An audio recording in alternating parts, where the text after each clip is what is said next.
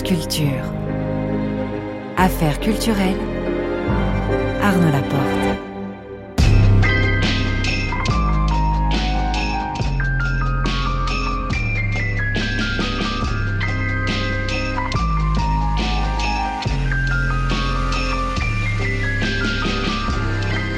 Ce soir, je reçois Thomas Hadès. Vers 19h45, le son du jour, nous écouterons La brume et le brouillard de Dominique Sébastien Boisseau, Stéphane Oliva et Sacha Tourop. Vers 19h50, le grand tour de Marie Sorbier, qui sera ce soir à la Fondation Henri Cartier-Bresson pour nous faire découvrir l'exposition Ouija, autopsie du spectacle, consacrée au célèbre photographe américain. Le tout est réalisé par Alexandre Fougeron avec Jean Guillain-Mège à la prise de son.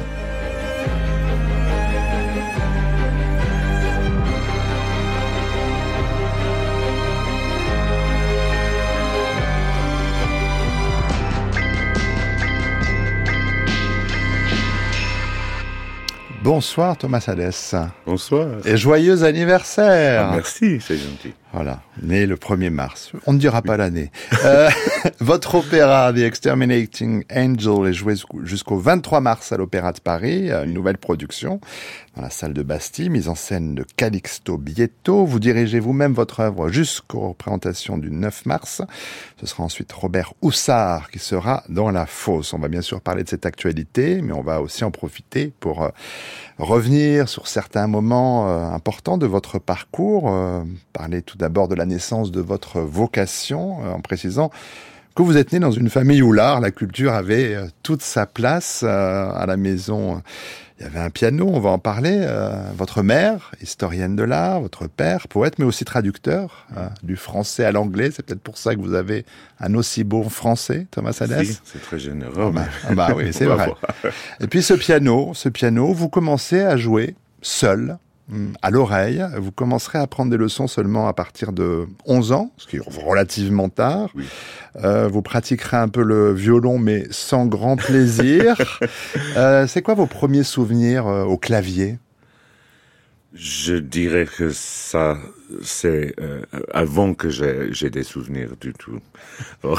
je, n'ai pas de premiers souvenirs de, de, de, de, de piano, de, clavier, de, la musique, mais euh, j'ai l'impression que j'adorais tout ce que qu'on pourrait produire un son. Euh, pour pour moi, tout était musical. Tout, mais le piano, peut-être, j'ai l'impression que ça serait des des disques de, de Chopin, de Schubert et aussi de, de, folk music, mm. euh, de Paul Robeson. Euh, je, je, je, me souviens, peut-être j'ai j'ai découvert que je pourrais reproduire un peu ces effets sur le piano. Je, je, je ça, ça, pour, pour, pour, moi, je ne sais pas ce que les autres ont entendu, s'ils si, ont entendu du Chopin ou seulement du bruit. Mm. Mais pour moi, c'était un peu euh, une sorte de, de, magie euh, de reproduire ces, ces choses. Et euh, en effet, mes, mes, premières compositions, pour ainsi dire, étaient un peu euh, réécrire les, les, les mélodies de Chopin ou de Schubert. Alors, mais avec un peu de changement. Euh, reproduire les sons, ça m'amène à une autre euh, carte euh, famille euh, avec votre grand-mère ornithologue qui mhm. qui vous initie elle plus particulièrement la musique contemporaine. Alors vous écoutiez vous César Franck, vous écoutiez Gabriel Fauré. Elle veut vous faire écouter du Bartok, mais aussi du Messiaen et notamment le réveil des oiseaux et les oiseaux exotiques. Avant d'en parler, on va écouter un, un extrait des entretiens accordés par Olivier Messiaen à, Claude Samuel. C'était sur France Musique en 1978. Ça fait plus de 30 ans que j'étudie les chants d'oiseaux.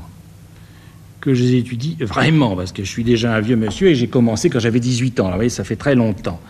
Euh, au début de mes notations, j'étais tout à fait indécis euh, quant à l'attribution de ce que j'entendais. J'entendais des choses merveilleuses, je ne savais pas qui chantait. Mais ça n'a pas duré très longtemps. Euh, j'ai été profondément vexé de mon ignorance et j'ai pris tout simplement des leçons, euh, des leçons dans des promenades dirigées en suivant sur le terrain des gens plus expérimentés que moi et, qui, en entendant tel chant, me disaient voilà, ce chant appartient à tel oiseau, voilà son nom, vous le reconnaîtrez à tel détail, il a un chant de telle et telle sorte, il a des cris de telle et telle sorte, son plumage a telle et telle couleur, son attitude est dressée ou euh, il remue la queue latéralement, enfin il a différentes caractéristiques, son vol est, également de tel genre. Euh, il a telle mœur, il vit dans tel endroit, il se nourrit de telle façon, il affectionne tel arbre et telle plante, etc. Et vous quand vous avez fait ça pendant des années, évidemment, vous arrivez à avoir tout de même euh, un certain nombre de certitudes. Alors on va voir que votre propre musique, euh, Thomas Salès, elle se nourrit de beaucoup d'influences, mais là c'était amusant d'entendre Messian parler de son goût pour les oiseaux. Vous avez quel souvenir de, de ces premières écoutes de Messian avec votre grand-mère? Euh, J'étais fasciné parce qu'elle avait ce, ce disque de, Rêver des oiseaux et des oiseaux exotiques. Et j'ai adoré entendre le... Alors, le woodpecker euh, en, le, français. Le pivert. Le pi, ah, enfin, bien, pivert et l'autre pi, le pi, euh, ben, noir et blanc. La pi, et, ouais. oui, le coucou, qui est fait des, des blocs de temple blocks. Et bien sûr, tout la, la rouge-gorge, c'est que des oiseaux dans, dans cette, cette mm. pièce-là. Des, des, oiseaux qu'on qu pourrait trouver dans la, le jardin de, de ma grand-mère. bien sûr. Et, et, après ça, je crois, c'était la Turangalila symphonie, ça, euh, par, par laquelle j'étais complètement bouleversé. On a trouvé la partition au, euh, à la bibliothèque euh, locale, en, en, Sussex, en Angleterre. Cette grande, énorme partition de centaines de pages et tous les instruments. C'était comme, pour moi, c'est comme un bible, mm. pour, vraiment. Et ça vraiment ça n'est pas passé. Mm. Toujours j'adore Messiaen, mm. euh, surtout les œuvres euh, plus un peu plus tard mm-hmm. comme Saint François d'Assise, Transfiguration de notre Seigneur. Ah, c'est extraordinaire, c'est vraiment spécial. Mais à cette époque-là, c'était la première fois que j'ai entendu. C'était à la fois les dissonances, les, les, une sorte de chaos de, la nature, nature et c'est parti de la douceur, la, richesse des harmonies, euh, la mélodie, euh, sans honte, sans, sans peur. Mm. Tout était là, l'expression. Et ça, je trouvais, ça m'a excité beaucoup. Mm. Parce qu'il y avait une musique euh, à cette époque qui était un peu, dans la musique contemporaine, un peu sans couleur, un peu mm. gris. Et pour moi, je, je, me suis dit, pourquoi pas? Pourquoi pas avoir la couleur, la joie? Hmm. Enfin, le grand choc, quand même, c'est euh, vers 15-16 ans quand vous découvrez la musique du compositeur hongrois Georgi Gurtag. Qu'est-ce que là vous ressentez à ce moment-là, Thomas Alès C'était une sorte d'entendre euh, les, les, nerfs, le système de nerfs, comme ça. C'est cette sorte de de, euh, de, de, de neurosis, neurotique. Euh, quelque chose, une sorte d'expression qui était complètement comme chaque note était une sorte de une cellule de, de sang, euh, quelque chose de très puissant et je sais pas pourquoi. Euh, mais comme, comme il a fait, il a fait, mais aussi j'avais la chance euh, quelque peu d'années après mm. euh, de rencontrer, étudier auprès de lui, oui, mm. en Hongrie, et on a étudié en effet la musique de Bartok et un peu euh, sa propre musique. Et, euh, j'avais raison, j'ai découvert que j'avais raison, que, pour lui, que pour Kurtag, chaque note était une question de la vie ou de la mort. Hmm. Mais est-ce que c'est justement euh, à son contact, Thomas Hadès, que vous vous dites que, bon, alors vous étiez déjà pianiste, vous l'êtes toujours, mais est-ce que c'est vraiment à son contact que le désir d'écrire de la musique vient se confirme. Je, je, je, je l'avais avant ça, mm. j'avais un désir d'écrire, pas, pas seulement un désir, je, le faisais, mais pas, je dirais, euh, pas, très sérieusement, quelque mm. chose comme ça. Pas, pas quand, mais j'avais le désir, j'avais le sens que c'était quelque chose que je devrais faire. Mm. Mais c'était après, euh, j'étudiais le, le, piano tout le temps, euh, et je suppose c'était pas mal que je jouais le piano, mais j'ai, je suis euh, entré dans un, concours national et euh, à mon horreur, je, j'étais plus, j'ai réussi beaucoup plus que j'avais attendu. Hmm. Je, je, suis que je, je, je crois que c'est le, second prix. De, oui, deuxième prix en deuxième 89 du Young Musician of the Year. Oui, BBC. C'est une sorte de catastrophe, mais une catastrophe positive parce que si, j'aurais gagné, peut-être que ma vie serait différente, je sais hmm. pas. Hmm. mais, mais c'est là que je me suis dit, il faut que j'écris un peu plus euh, sérieusement. Ah bah, vous l'avez fait quand même très très vite, vous avez commencé très tôt, puisque avant même d'avoir 20 ans, Il y a eu les Five Elliott Landscapes pour soprano et piano, il y a eu la Chamber Symphony pour 15 instrumentistes. Vous avez tout juste 24 ans en 95 quand vous créez votre premier opéra, euh, Powder of Face. Alors, dont quand même, je rappelle, l'héroïne est une duchesse obsédée par la fellation et dont euh, il y a un fameux aria qui doit être chanté la bouche fermée ou plutôt la bouche occupée. On a les images qu'on veut en tête. Euh, deux ans plus tard, ce sera Azela avec euh, une œuvre pour orchestre dirigée à sa création par Simon Rattle qui le, qui le reprendra d'ailleurs plusieurs fois, notamment en arrivant à Berlin. Vous enfoncez le clou encore une fois parce que dans ce troisième mouvement, il y a quelque chose qui ressemble très fortement de la house music, mm. euh, de la musique pour club. À ce moment-là, dans votre toute jeune carrière, Thomas Alès, est-ce que vous avez l'envie de choquer ou est-ce que c'est simplement l'envie d'imposer votre univers? Non, j'ai pas envie de choquer, j'ai pas envie de faire euh, n'importe que exprimer les choses qui sont euh, de, dans moi, en moi, les, choses que, que j'entends, c'est vraiment une sorte, je, je, je, le ressens comme une sorte d'obstruction dans euh, mon sentier. Mm. C'est devant moi quelque chose comme un grand nœud qui est très dense. Pour continuer mon chemin, il faut que je défasse le défasse le mm. et, et, ça, c'est les, les, les, filles, les, cordes, comme ça, c'est ça la, la pièce, c'est le morceau de, de musique, l'œuvre. Mm.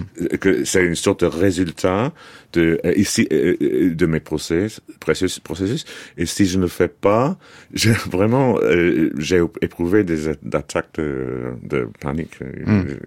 Comment dire ouais, je, ouais. Je, je, savais pas ce que c'est à cette époque, mais j'avais l'impression que je ne pourrais pas respirer.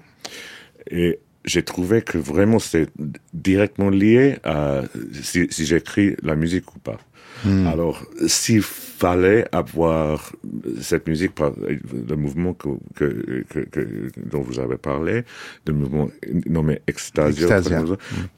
il, j'avais, j'avais achevé les deux premiers mouvements et j'avais l'impression qu'il y a quelque chose qui, qui doit être la danse comme c'est normal dans un symphonie, le troisième mouvement serait une sorte de danse. Je sais pas pourquoi, mais c'est comme ça. C'est comme ça. C'est comme ça. Et j'ai trouvé, je disais, quelle sorte de danse, c'est quoi, c'est quoi, c'est quoi? Euh, l'idée de, de, la pièce, c'est une sorte d'asile, alors dans des deux sens, euh, un lieu de... De refuge. De refuge ou... Euh, D'enfermement. Oui, c'est la même chose. Mm. la même chose en même temps, les, les deux choses. Et, je, ça a commencé à venir que c'était cette chose qui était euh, répété, répété, répétitif. Répétitif, oui, répétitif.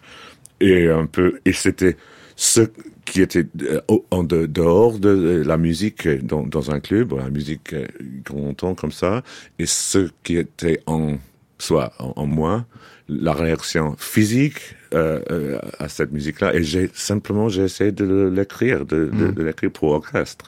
Et, et j'étais fasciné par trouver, euh, reproduire les effets qu'on pourrait euh, qu'on pourrait obtenir d'une façon électronique, mais tout, pas pas seulement à l'orchestre, mais fait à la main, mm. humain, ouais. la main humaine, humaine, ouais. main. Ah, alors, je, je l'ai fait. C'est pour ça que ça sonne comme ça. Ah, un gros nœud qui a été défait. Exactement. Alors pour avancer dans notre euh, conversation, il faut dire que, donc, que votre œuvre est très riche, euh, je l'ai dit, se nourrit d'influences extrêmement diverses.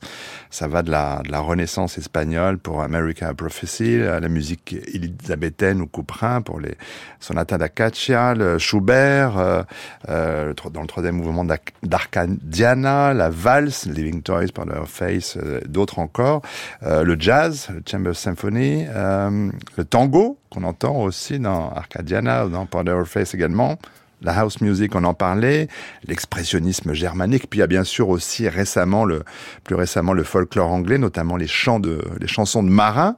Et il y a souvent aussi, même pour les œuvres euh, musicales, des, des sources euh, littéraires, mais aussi picturales. Il y a un tableau de Daniel Maclise pour euh, The Origin of the Harp, Watteau et Poussin pour Arcadiana, encore une fois. il y a des références historiques, des références mythologiques, des références cinématographiques, beaucoup, beaucoup, beaucoup. Mais avant d'évoquer justement euh, ces influences et de comprendre comment ces sources sont digérées euh, par vous pour créer une œuvre nouvelle, je vous propose d'écouter le peintre Francis Bacon au micro de, de Michel Couturier sur France Culture. C'était en 1975. J'ai tout regardé.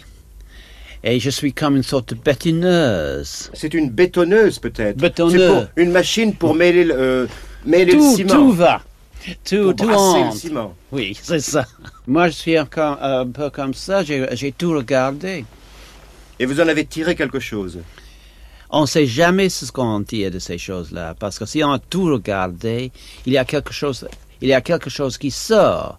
Mais si on, si on monte tout, tout son instinct, one's instinct and apprehension is molded by everything that you have looked at and seen before, and, and that has gone into you rather like a cement mixer, and that uh, comes, helps to form your method of painting.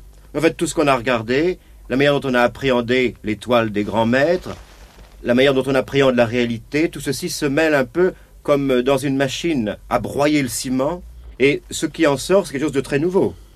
Alors il me semble, Thomas Hadès, que si on remplace euh, peinture par musique, vous pourriez peut-être reprendre les mots de Francis Bacon. Vous avez tout écouté, tout ressenti, pour en faire à chaque fois quelque chose de nouveau. Oui, c'est merveilleux d'entendre ça. Je, je, je, je, me rappelle de cette voix. Oui, vous l'avez rencontré, Francis Bacon, quand vous étiez adolescent. c'est une voix du, il y a une centaine d'années.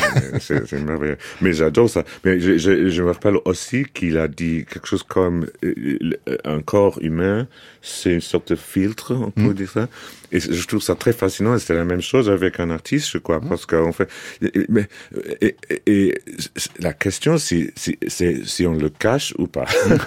et moi, je, je suis, je suis décidé. Je peux, je, parfois, on, on, cache des choses. Mm. C'est pas toujours euh, toutes les toutes les influences elles ne sont pas euh, forcément, forcément visibles, ou audibles, Euh, beaucoup de, de peu mais il y a des choses euh, que vraiment c'est une sorte pour moi une sorte de clé Mm. quelque chose que j'ai trouvé, ça pourrait être euh, quelque chose de musique, musical, ou bien euh, un, peinture, comme vous avez dit, ou, ou, euh, quelque chose, des mots, mais ce, ce, sont, ce sont des clés et qui, qui défait quelque chose en moi. Et pour, pour moi, l'œuvre, de plus en plus, c'est quelque chose qui est dehors moi, qui est différent, comme peut-être comme un, enfant, ou une autre perso personne, personne, une autre personne, qui, qui, qui, qui, qui est de moi, mais, mais n'est pas ce n'est pas moi. C'est mm. ça, une vie propre à, elle. Mm. Alors, on va bien sûr euh, pas pouvoir, dans la durée de, trop courte de cette émission, donner un aperçu très grand de, de, de vos œuvres, Thomas Salès, mais je voudrais quand même qu'on écoute dans, dans, quelques instants une de vos œuvres au piano. Euh, mais continuez à jouer au piano, pour vous, c'est vraiment une chose importante, nécessaire? Oui, une sorte de santé euh, musicale, vraiment, euh, pas seulement pour les doigts, mais, pour, euh, pour ressentir la musique dans mes mains. Parce que quand, quand on dirige, j'adore faire ça, mm. vraiment, mais on ne fait pas de bruit. c'est les musiciens qui, qui, font la musique, c'est moi, je, seulement je suis comme un policier de, de trafic. la c'est ça, oui, c'est ça, c'est tout. C'est tout.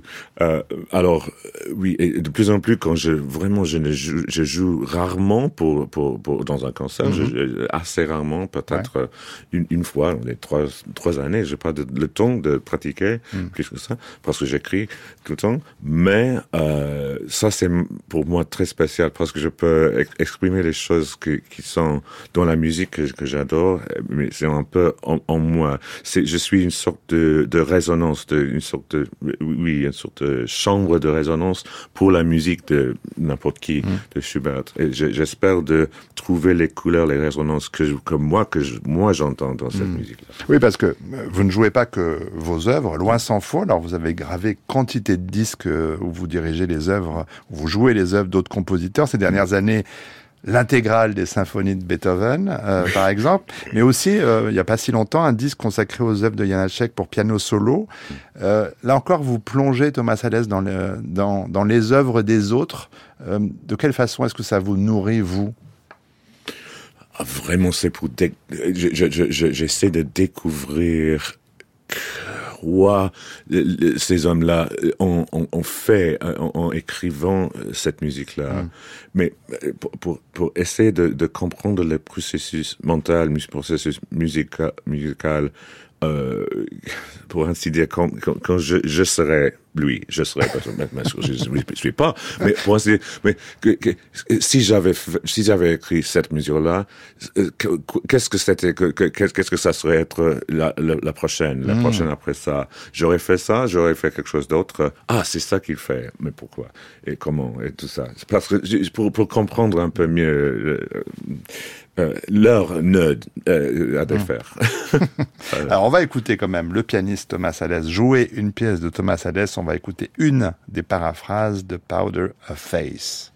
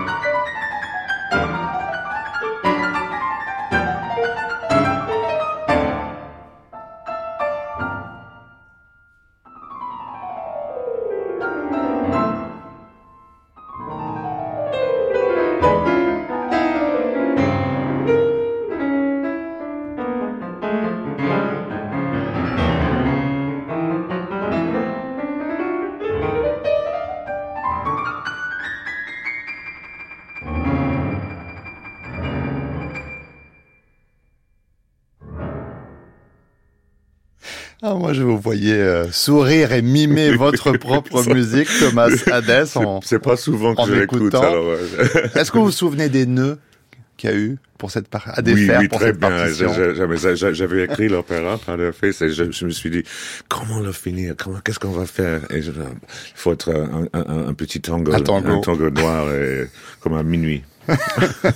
ça, c'était la résolution. Mais alors, ça nous permet de revenir à la forme opéra euh, pour euh, parler de cette actualité avec cette nouvelle production de The Exterminating Angel à l'Opéra de Paris. Mais dire avant cela qu'il y a eu un deuxième opéra, The Tempest, en 2004. Mais il a quand même fallu attendre 2016 pour découvrir euh, The Exterminating Angel, pour sa, pour sa création. Qu'est-ce qui vous a fait revenir à la forme opéra ou qu'est-ce qui vous a tenu éloigné si longtemps de la forme opéra Ça, ça, ça me prend euh, vraiment euh, peut-être euh, dix ans, dix ans ou plus chaque, chaque fois, parce qu'il y a cinq, cinq ans de, de, trouver le sujet et cinq ans de l'écrire. Parce que c'est une sorte de, comment on dit, black hole, trou noir Oui. Ça, ça, ça, ça, prend tout ce qu'on a, mm. tout, tout, tout, tout l'énergie, mm. tout l'énergie et les idées, mm. il, il, faut tous.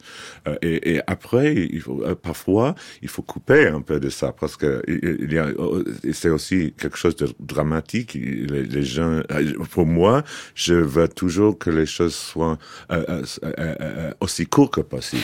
Je veux pas que les gens sont, sont là attendre.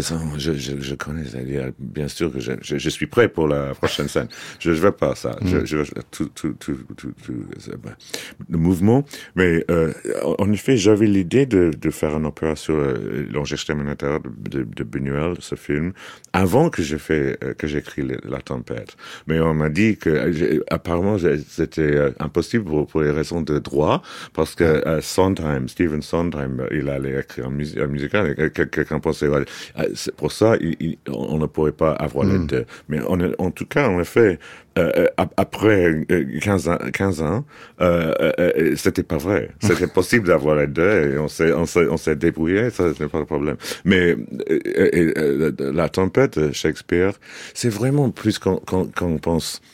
Ah, oh, je pourrais faire la tempête. Et, et, et, et immédiatement, on pense, sur, certainement pas, c'est pas possible, mais c'est déjà trop tard. Parce que l'idée dans la tête. L'idée là, si je le fais comme ça, peut-être comme ça. Et ça, c'est ça, ça c'est l'opéra qui, qui par cellule par cellule, euh, hmm. ça, ça, ça ça, ça, ça, se produit dans la hmm. tête. Oui. Et après ça, ça se produit sur le papier. Alors, dans le cas de, de l'ange exterminateur, euh, on va en parler, mais on va d'abord écouter, là encore, Louise Buñuel. C'était quelques années avant qu'il réalise ce film. C'était en 54. Il était membre du jury au Festival de Cannes et répondait à quelques questions de Simone Dubreuil. Je crois que euh, oui, c'est beaucoup mieux ne pas être conformiste, ne pas accepter, parce qu'alors il ne peut pas avoir de progrès, on ne peut pas avoir un progrès sur soi-même. On peut pas... C'est une limitation à la connaissance de la vie et le conformisme. C'est pour ça que je trouve que c'est très bien, je voudrais bien qu'aucun homme soit conformiste. Ne pas accepter comme une donnée définitive et éternelle la réalité actuelle qui nous entoure. La... Alors être anticonformiste, euh, comme euh, le dit et le réclame et le clame Louise Buñuel, on peut dire que c'est quand même aussi votre cas, Thomas Salès, parce que si le, euh, là je reviens à des questions de forme, si le XXe siècle a vu s'opposer les tenants de, l'harmonie, de la musique euh, tonale, euh, à ceux des dissonances de la musique atonale, pour vous, et dans votre musique, on a le sentiment que cette opposition, elle n'existe pas. Alors, d'abord, le, défendu est irrésistible. c'est pour ça. bien sûr. Et c'est plus intéressant pour ça.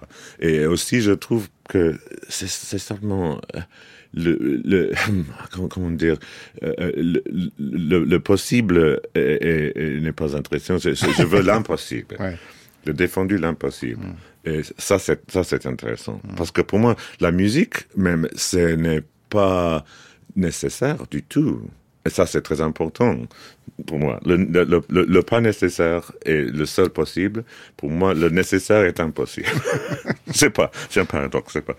Mais euh, oui, il faut, il faut un peu, euh, alors, euh, casser les règles, mais d'une façon qui est très uh, well, uh, ordered, logique. J'adore ça. Ordonné, oui, ordonné, logique. Parce que je, je veux, ah, j'ai une, une, sorte de, de, de, de, de, de euh, cerveau euh, musical qui est assez géométrique. Mm. J'adore ça. J'adore toutes les choses comme ça. Ma, ma musique, parce que c'est comme pour être euh, bon fabri fabrication, belle fabrication de la, de, de la musique.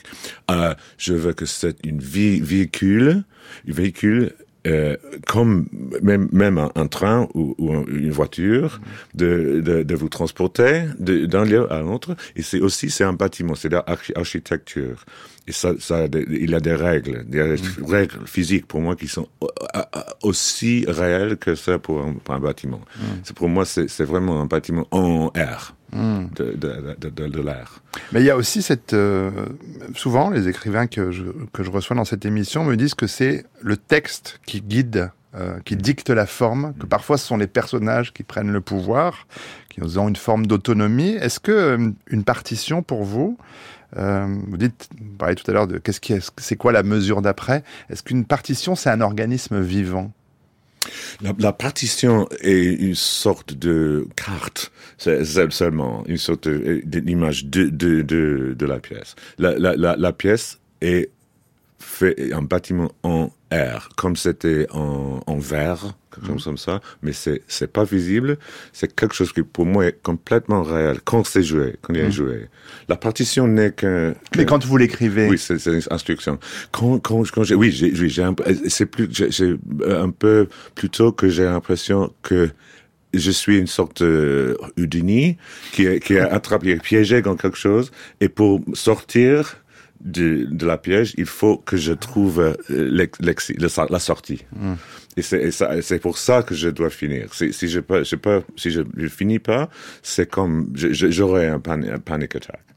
c'est absolument, c'est une, une question de la vie et, ou l'amour. Si, si je trouve la sortie, La- la- la- et c'est la pièce qui, qui va me, me, me donner, me, me, dire. C'est pas moi vraiment. C'est- Je, je, je, je, et euh, je le fais plusieurs fois, bien sûr, parce que The Exterminating Angel, par exemple, il y avait euh, trois euh, esquisses de, de toute l'opéra, chacun un peu plus court que l'autre, que l'un avant. Et chaque fois, alors ça, ça n'a pas ni commencement ni ni fin cet opéra. C'est une sorte de mise en abîme. Alors et chaque fois que je alors, euh, je, je l'écris, je fais la partition avec piano, je fais la partition orchestrale et, je euh, encore euh, je, je l'ai fait. euh, J'ai l'impression que j'ai- je suis tout le temps je finis je finis cet opéra. mais comment vous travaillez euh, avec euh, Tom Kearns? Parce que vous, vous, avez coécrit le livret de The Exterminating Angel. Comment est-ce que vous écrivez? Oui, on, a, on, on, on était ensemble à Los Angeles pendant, euh, pendant des, mois. Et euh, Tom écrivait quelque chose et moi je, je regardais et j'ai commencé un peu à, à- à- à esquisser le- la, la musique. Et on, on dirait, ah, il faut notre scène là, parce que ça, euh, ou il faut pas, ou je jette quelque chose, ou j'aime- pour, pour quelle raison, je ne sais pas. C'est, ce mot-là, c'est impossible à, à faire en musique, je sais pas pourquoi. Et nous, nous, nous sommes des amis, nous, nous sommes, et- et- nous- nous- non, mais, mais vraiment, ça a pris six ans, quelque chose comme ça, de finir. Et même maintenant, à Paris, on a changé euh, des, des, des, des lignes, des, Ah mots, un petit peu, oui. Oui, pour... euh, je, je, je me suis dit, ah, j'ai perdu, j'ai perdu quelque chose qui est très important dans le film. Il dit quelque chose dans son enfance, c'est un peu un- une perte, mais, mais je, je vais l'ajouter, rajouter. Oui, on a changé. Ah de c'est une nouvelle version parce que Oui. justement, Oui, c'est oui, ce que oui. j'allais vous demander aussi, Thomas Salès. Comment est-ce que vous savez que, mais en fait, vous venez de répondre, mais comment savez que l'œuvre a trouvé sa forme finale? Oui, euh, ça prend un peu euh, euh, des années euh, après, même après la, pre- la première, parce que là, c'est- cette mise en scène maintenant, la production est très différente. C'est beaucoup plus anarchique et plus plus sauvage. Et aussi, ça se fait dans dans, dans un, un grand. il n'y a pas d'entracte. On- on- alors, on est là pour le, le Deux dans heures. siège pour deux heures. Et avec ça, j'ai, bon, peut-être je, je connais la musique euh, mieux, mais même comme dirigeant, parce que je, je peux un peu de, de, de pacing, quand c'est, ça va rapide ou, ou long, ou des choses comme ça. Le, euh, euh, je, je comprends un peu mieux ou un peu pousser ou un peu attendre euh, les choses comme ça euh, euh, et aussi comment le faire euh, physiquement avec le, l'appareil tout ça.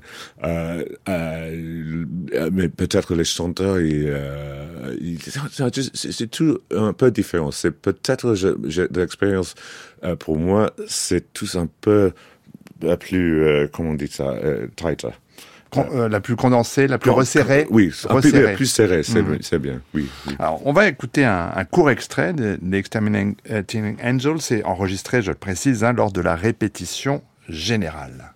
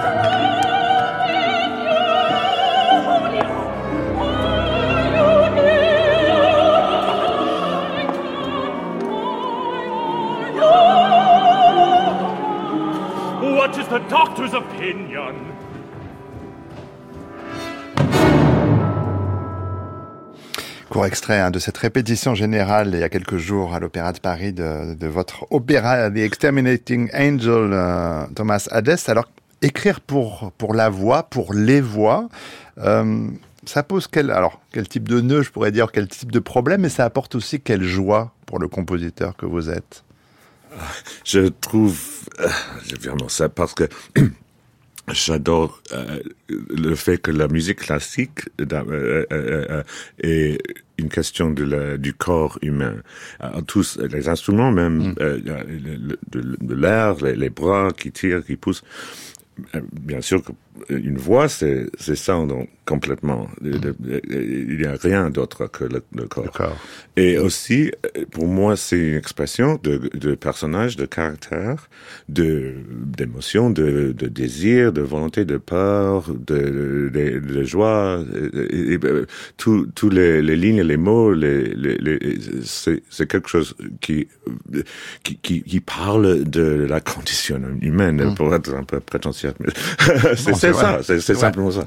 Mm. Pas, alors là, il chante euh, dans, dans cet extrait-là, il, il chante ah j'ai besoin d'une petite cuillère pour mon café. Ça c'est trop grand, c'est pour le thé. Mais euh, le, point c'est qu'ils sont enfermés dans la chambre, ils, ne peuvent pas sortir de la chambre euh, à cause de l'enregistrement. Et ça c'est le moment où il le découvrait, c'est la découverte parce que le majordome il, il essaie tous de, de, ne pas devoir aller euh, à la cuisine. Euh, et c'est ce moment mm. où il, il, se rend, rend compte qu'il y a vraiment, il n'y a pas de sortie pour mm. euh, jamais. Alors, j'imagine, et on va parler des musiciens dans un instant, que pour les, les chanteurs, chanteuses, euh, d'être dirigé par le compositeur de l'œuvre, ça, ça donne envie de poser beaucoup de questions. Alors, qu'est-ce quels sont les mots euh, que vous avez pu leur dire? Quel, type de message vous avez pu passer aux chanteurs, aux chanteuses pour, euh, pour qu'ils chantent? Je mets beaucoup de guillemets, bien votre œuvre pour, pour, moi, que ce n'est pas abstra abstract, le chant. Mm. Ce n'est pas que, le, que la voix, c'est ce que j'ai dit. Ben, ouais. C'est l'émotion, oui, l'interprétation. très précis mm. de, de, caractère. Il y a des raisons pourquoi une note est, est courte, ou, courte ou longue, ou des choses comme ça. C'est tout dans le caractère. Et ça donne aussi peut-être euh, une façon de, de, de, de, de, de, de physique mm. d'être sur la scène, mm. passer là c'est à, à quelqu'un d'autre qu'on le, dit. Euh, cette personne ou, ou cette personne à la, à la gauche, à la droite, je sais mm. pas, euh, on se crée, ça c'est important, de faire, euh, de, de, de, chanter, euh, euh, euh pas fort mm. parfois, parce que un chanteur, surtout l'opéra, ce qu'ils adorent, ouais. pas tous, mais c'est ouais. de chanter. Mm.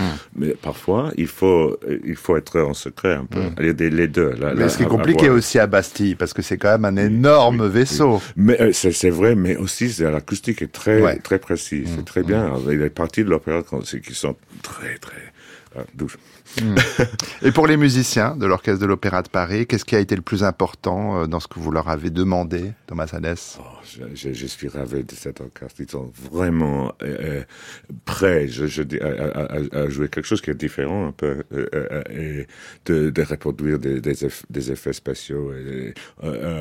J'ai trouvé une sorte de passion, de précision, de, de couleur, parfois un peu, j'ai dit comme sucré, j'adore, parce qu'il y a, il y a des, des, des, des, citations un peu euh, qui sont d'une musique un, un peu 19e, mmh. euh, que, que je, je, trouve comme, comme des objets qui, qui façon, je, je dirais, une sorte de hypnotisme pour les caractères et trouver tout ça. Et, alors, participer dans, dans le drame, mm. l'orchestre, le chœur, les ondes les, les, musiciens qui sont en coulisses, l'enfant, tous les chanteurs, piano, solo, guitare et euh, les grandes cloches de l'Opéra de Paris, vraiment comme des cloches d'église, c'est tellement belle. Alors justement, euh, vous avez euh, dirigé une avant-première, la première. Quel plaisir ou quelle sensation, là on va parler vraiment physique, est-ce que vous, vous éprouvez Thomas Hadès? Maintenant que je connais l'œuvre, je, je peux le faire euh, sans vraiment souffrir. C'est une sorte de, de, joie, de soulagement, de, de Et aussi un peu, je peux pas croire, de, de, de, de l'incrédulité, parce que c'est vraiment... Et, et surtout, je, je rêve, parce que c'est moi qui écrit tous ces, tous ces notes-là, c'est moi qui, qui vraiment qui, qui, qui dirige euh, à, à, à Paris. Tous les musiciens qui sont cachés. Est-ce que je, je rêve? Et, et, une fois, il y avait une, une chanteuse qui, qui, avait une rhume, quelque chose comme ça, dans, dans, dans, dans une répétition. Et, il fallait que moi, je chantais cette partie pour, pour que les autres savent où ils sont. Alors, je, je chante mon opéra l'Opéra de Paris. C'est une sorte de cauchemar qu'on aurait. Mais c'est vraiment, je, je vais me réveiller dans quelques secondes. Bon, bah, c'est un joli rêve en tout cas, mais quelques mots euh, pour conclure sur cette c'est une nouvelle production. Là, c'est une mise en scène de, de, Calixto Bieito qui est très différente de celle qui existe d'ailleurs en, en, DVD de la création. Euh, c'est intéressant de voir aussi des propositions si différentes pour vous fascinant, fascinant, parce que Calixte, il, a une telle imagination qu'il il, il, pense autre, il brise les choses pour, pour les recréer. Et je dis, il, vraiment, on est dans les, les, les, les, têtes des caractères. Hmm. Il y a une sorte d'anarchie, tout est possible. Et à la fin, on, vraiment, on a l'impression que, que, que tout peut se passer. Bonheur. Euh, cet opéra, The Exterminating Angel, il est donc joué jusqu'au 23 mars à l'Opéra de Paris, dans la salle de la Bastille. Mise en scène, on vient d'en parler, de Calixto Bieto. Vous dirigez votre œuvre jusqu'à la représentation du 9 mars. Ensuite, c'est Robert Houssard qui prendra le relais. Dire qu'il y aura une diffusion en direct justement le 9 mars euh, sur Paris Opéra Play à partir du 22 mars sur Medici TV et ce sera euh, diffusé également le 20 avril sur France Musique. Il me reste à vous remercier Thomas Salès d'avoir été notre invité, de vous dire encore une fois Happy Birthday. Merci, merci beaucoup.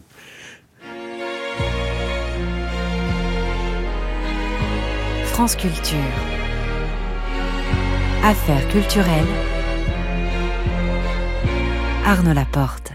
Consacré par le prix Nobel pour son archéologie de la mémoire, l'écriture de Patrick Modiano vient de trouver une puissance mélodique encore inconnue grâce à Dominique A et trois jazzmen, le contrebassiste Sébastien Boisseau, le batteur Sacha Tourop et le pianiste Stéphane Oliva. Ensemble, ils mettent en musique l'univers du prix Nobel de littérature dans un concept album intitulé Memento. Ce ne sont pourtant pas les textes de Modiano qui sont chantés dans cet hommage appuyé, mais ceux du journaliste Jean-François Mondeau, qui voulait mettre en chanson la poésie du brouillard de l'auteur de Villatriste. Une mission réussie pour Dominique A, qui signe l'album de son vrai nom, Dominique Anné, et ses musiciens, comme sur le morceau La brume et la nuit. Celui-ci fait écho à une figure récurrente dans l'œuvre de Modiano, celle de son père qui, sous l'occupation allemande, vivait clandestinement du marché noir après avoir échappé à la déportation. C'est notre son du jour.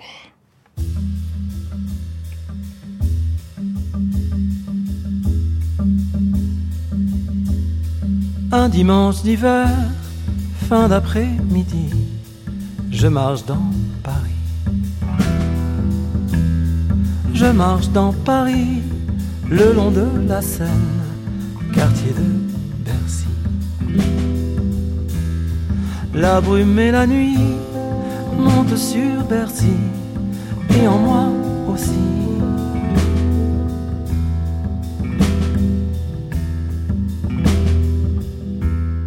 D'étranges souvenirs d'avant ma naissance soudain m'envahissent.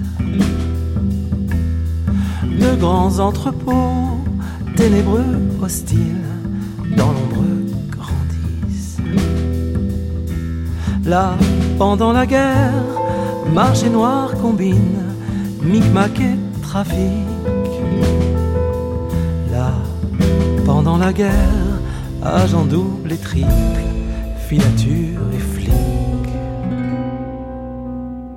Mon père venait là, par-dessus froissé, regarde côté. Hagard et perdu, il venait ici retrouver son souffle. Penché sur la scène, comme si l'on pouvait noyer ses pensées. Perdu dans la brume, perdu dans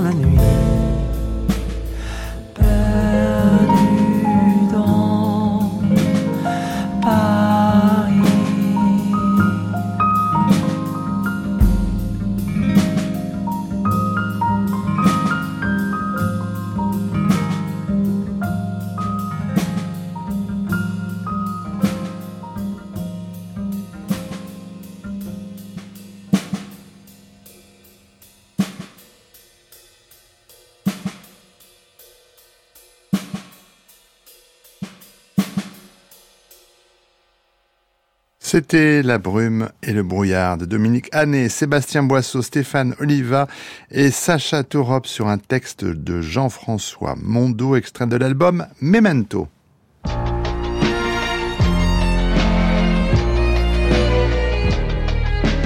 France Culture, le grand le grand tour. Marie Sorbier. Bonsoir Marie, alors j'entends bien une voix, mais où êtes-vous donc ce soir? Bonsoir Arnaud, je suis ce soir à la Fondation Henri Cartier-Bresson à Paris qui présente une rétrospective du fameux photoreporter Ouija, alors je crois que vous entendez euh, sa voix derrière moi, qui a couvert pour la presse américaine toutes les scènes de crime et les faits divers de son époque, comme personne d'autre avant lui.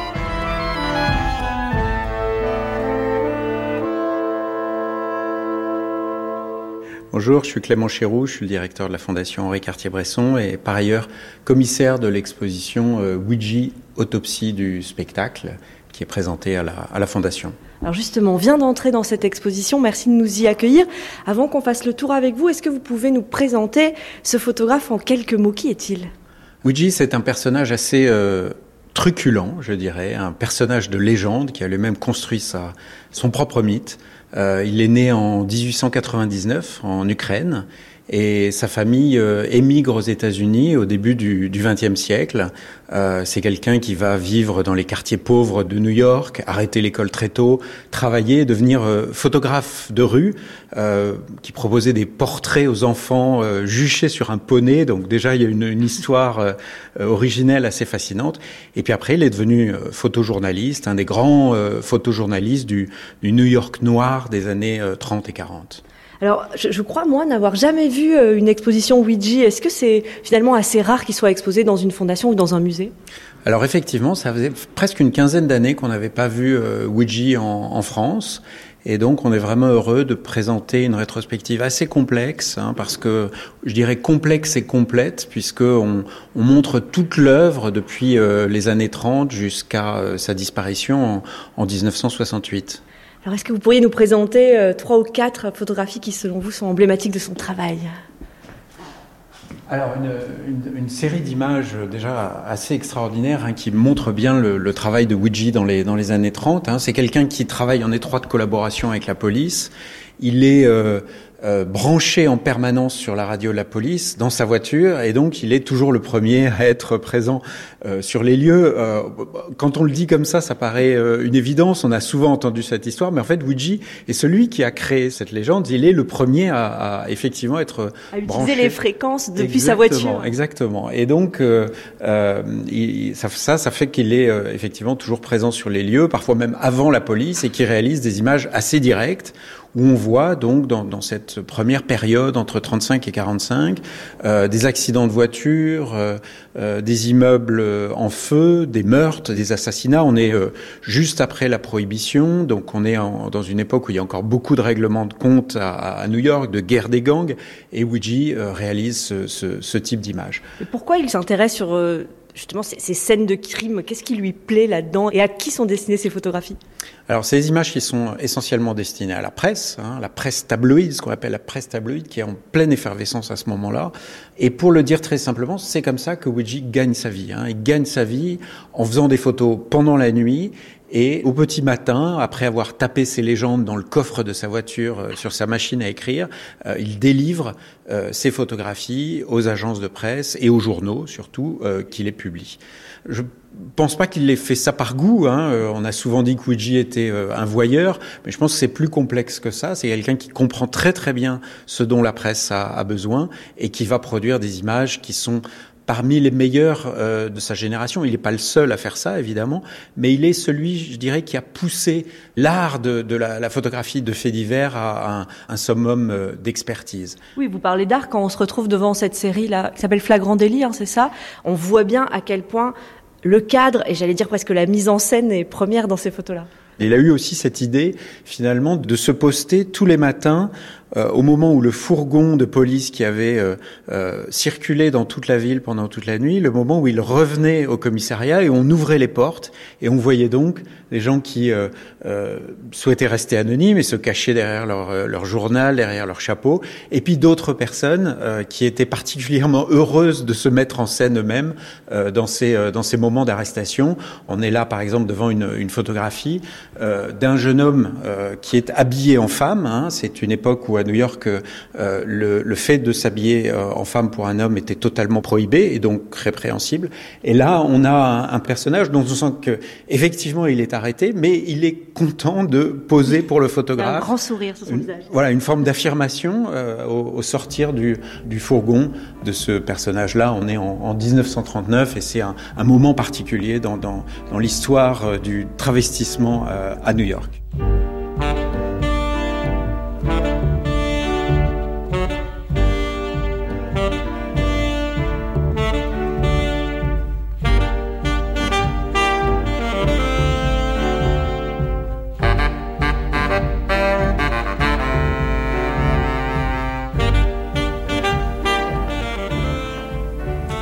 On vient de changer de salle.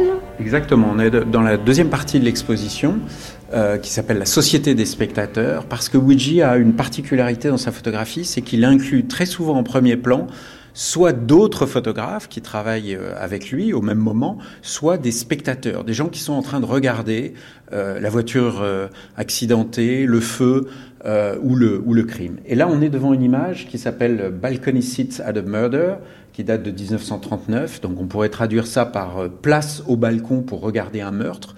On voit euh, un petit café euh, italien dans un euh, des, quartiers de New York et il y a un corps qui est étendu sur le pas de la porte qu'on qu voit ici.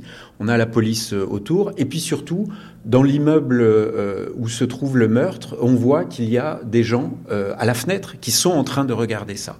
Et ce que nous dit Ouija à travers ce titre, place au balcon pour regarder un meurtre, c'est finalement cette idée que la scène de crime est une scène de théâtre. Il nous montre que, euh, effectivement, le fait divers euh, est transformé par la presse américaine en une forme de spectacle. Puis aussi toute cette question sur le regard. Évidemment, le photographe est celui qui regarde et qui cadre. Mais là, ce que vous dites, c'est que on a aussi des regardeurs dans la photo qui regardent eux-mêmes euh, le, le, crime euh, qui vient juste d'être commis. Il y a une espèce fait. de mise en abîme. Quoi. Exactement. C'est vraiment une, une, forme de mise en abîme. Et, et je pense que de sa part, c'est euh, lié à la volonté de dire à celui qui va ensuite regarder euh, l'image dans le, dans le journal euh, dans laquelle il va la, la, la, découvrir, lui dire regardez, vous êtes vous-même en mmh. position de spectateur comme ceux qui regardent à l'intérieur de l'image. Donc il met le doigt sur euh, ce voyeurisme euh, finalement qui fait la, euh, la presse à scandale, la presse tabloïde de ces années 30 et 40.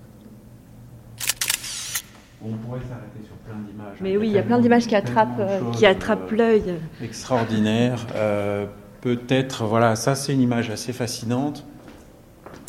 Euh, alors, ah oui, très différente de ce qu'on vient de voir. Effectivement, alors là, en fait, euh, Ouija photographie ces grands sujets, je dirais, dans les années de 1935 à 1945. C'est vraiment les crimes, les feux, les accidents de voiture. c'est ces grands sujets, mais on se rend compte qu'à partir d'un certain moment, il va de plus en plus se focaliser sur les regardeurs et sur les spectateurs. Ici, on a un crime, on, on, montre à côté de la photographie la page du journal dans lequel cette image a été publiée, et on voit que Ouija a photographié non seulement le, cadavre qui gît sur le, trottoir de, New York, mais qu'il a aussi photographié ceux qui sont en train de regarder euh, ce crime. Et là, ce qu'on voit, et c'est ce qui intéresse Ouija, c'est toute la palette euh, d'émotions face au crime, face au meurtre, face au cadavre. On a euh, une femme qui pleure, on a un jeune homme interloqué, on en a un autre euh, dont on sent qu'il est énervé, qu'il pousse les gens devant, on a un autre euh, qui est en train de rire. Et ce qui est fascinant, c'est de voir que euh, le PM Daily, qui publie cette image en, 1941, va montrer en petit l'image du crime mmh. et presque en grand, ça occupe plus de place, presque la moitié de la page, montre cette palette d'émotions parce que c'est effectivement ça qui intéressait le photographe. On parlait de théâtre dans la salle précédente. Là, il y a quelque chose de très cinématographique. Hein. On reste dans, ce rapport artistique à l'image. Tout à fait. Uji était d'ailleurs autant intéressé par les spectateurs des, théâtres que par ceux des cinémas. Il les a d'ailleurs beaucoup photographiés. On a juste à côté une, euh, série de photographies qui ah sont faites euh, dans un cinéma, euh, des enfants qui sont en train de regarder un, film. Et Bouji les a photographiés en infrarouge, c'est-à-dire qu'il n'était pas vu par ses enfants quand il les photographiait, parce que précisément, il voulait capter leur émotion devant le film. Il dit dans une interview qu'il y avait beaucoup plus d'émotion sur le visage des enfants qui regardaient le film que chez les acteurs du film lui-même. Et c'est ça qui l'intéressait. merci beaucoup de nous avoir accueillis. Et pour cette visite, on peut voir l'exposition jusqu'à quand? L'exposition est visible jusqu'au 19 mai, euh, donc encore quelques, quelques mois pour visiter l'exposition. Merci beaucoup.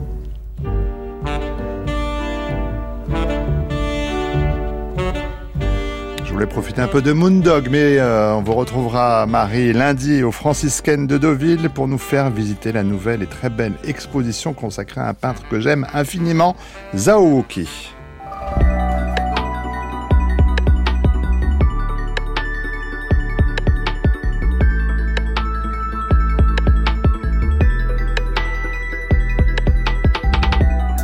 Cette émission, comme toutes celles de la chaîne, est à écouter ou podcaster sur le site de France Culture ou via l'application Radio France. Une émission préparée avec Boris Pinault, Anouk Minaudier, Jules Barbier, Marceau Vassy, Lise Ripoche et Emma Roberti.